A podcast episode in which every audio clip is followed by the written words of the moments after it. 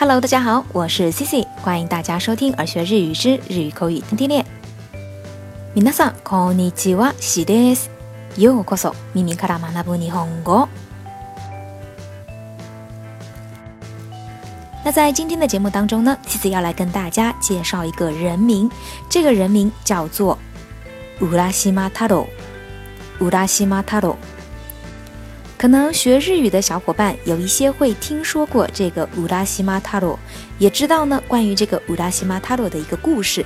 那今天呢，谢谢来跟大家介绍这个乌拉西马塔罗，主要呢还是来跟大家介绍它现在的衍生含义，也就是在我们当今的社会，我们是怎样使用乌拉西马塔罗这个单词。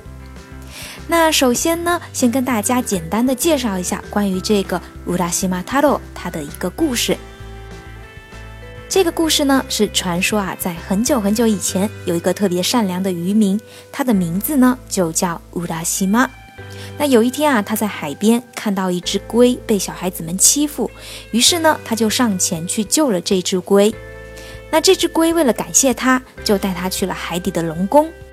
那他来了龙宫之后呢，龙宫的公主非常热情地款待了他，又是吃又是喝又是玩儿。但是呢，没过几天，这个乌拉西马塔罗就想回家了。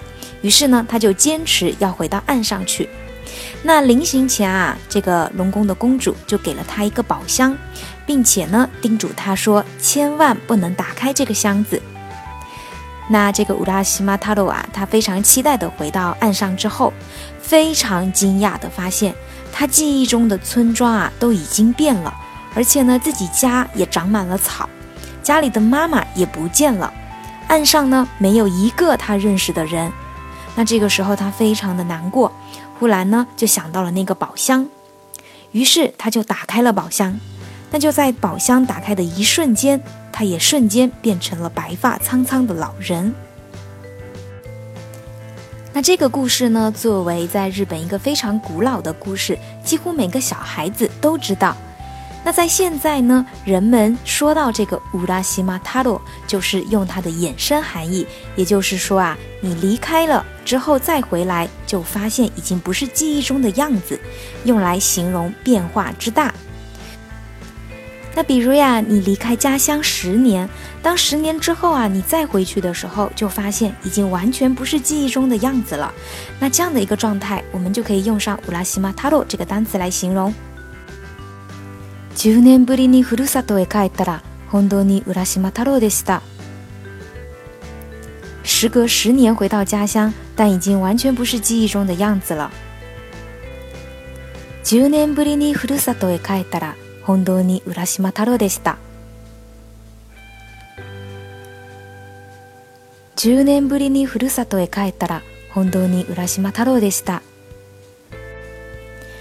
那 Cici 呢，在国外求学的时间呢，基本上都是每隔一年回家一次。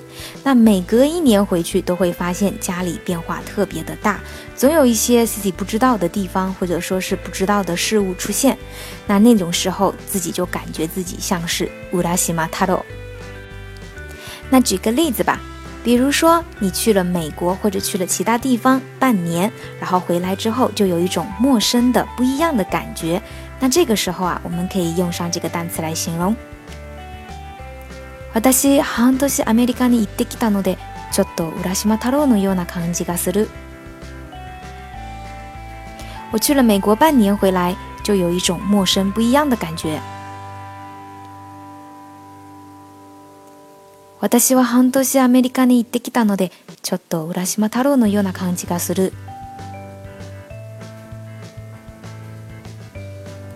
私半年アメリカに行ってきたのでちょっと浦島太郎のような感じがする。那这个乌拉西马塔罗呢？它除了形容这个家乡或者说环境变化特别大之外呢，它也可以用来形容啊，你很久没有做一件事情，然后再做这件事情的时候，感觉很生疏的这样的一个感觉。比如说你在外头休了个假，一休就是休了两个月，那再回到工作上的时候呢，就会觉得哪哪都特别不习惯，哪哪都有点上不了手。那这种时候啊，你也可以说自己就是乌拉西马塔罗。好啦，那以上呢就是今天跟大家分享的这个既简单又非常有意思的单词“乌拉西马塔罗”。想必电波那端的小伙伴都知道该怎么使用了吧？那在节目的最后呢，Cici 要来跟大家介绍一下相关的会员节目。在之前的节目当中呢，Cici 有稍微提了一下，就是在近期啊，Cici 准备推出一档会员的付费节目。那这个节目呢，在这周末基本上也已经准备完毕。这个付费节目呢，主要是以情景对话为主，模拟呢实际生活当中会发生的各种情境，分享一些相关的单词、句子还有对话。那节目内容呢，更加的贴近生活，实用性更强，特别适合想要提高日语口语能力的小伙伴。那节目的更新频率啊，暂定为每周一次。那一次呢，应该会在十五分钟以上。年更新的期数将不少于五十四期，支持音频以及文本的下载。除此之外呢，在日语学习之外，C 也会分享一些很多生活当中的见闻，带大家一起走进日本，了解日本。那在我们的会员专区呢，也可以跟 C C 以及其他的会员更加自由的交流、提问和相互学习。那感兴趣的小伙伴呢，可以搜索微信公众号“耳学日语”，在本期节目的最下端呢，就可以查看会员节目的相关介绍以及具体的加入方式了。好啦，那以上呢就是今天的所有内容啦。如果你喜欢今天的分享，欢迎在节目下方点赞、转发或留言。想要获得更多节目文本内容以及音乐信息的小伙伴，可以微信搜索公众号“耳学日语”，耳朵的耳，学习的学。